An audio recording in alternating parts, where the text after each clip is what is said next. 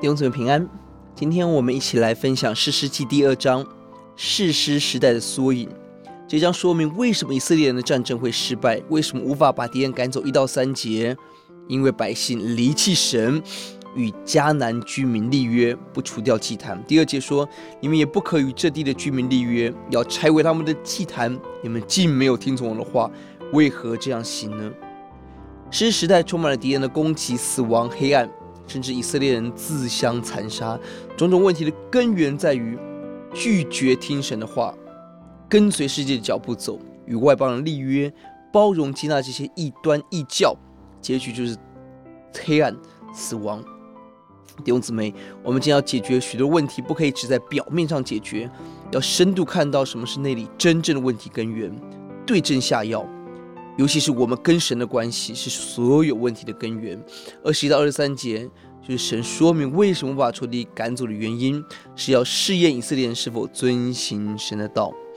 而我们看到新旧时代六到九节旧时代约约书亚那个时候以色列还侍奉，但十到二十节是新时代的一个缩影。很简单讲，就是一个黑暗的循环。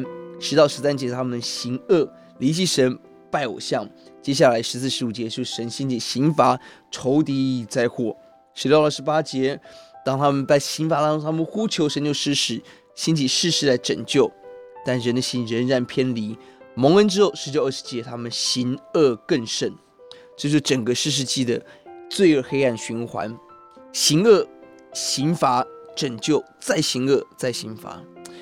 由此可知，外在的刑罚。拯救常常跟内里的生命不相干，刑罚不一定让人悔改，拯救的神奇也不一定让人感恩。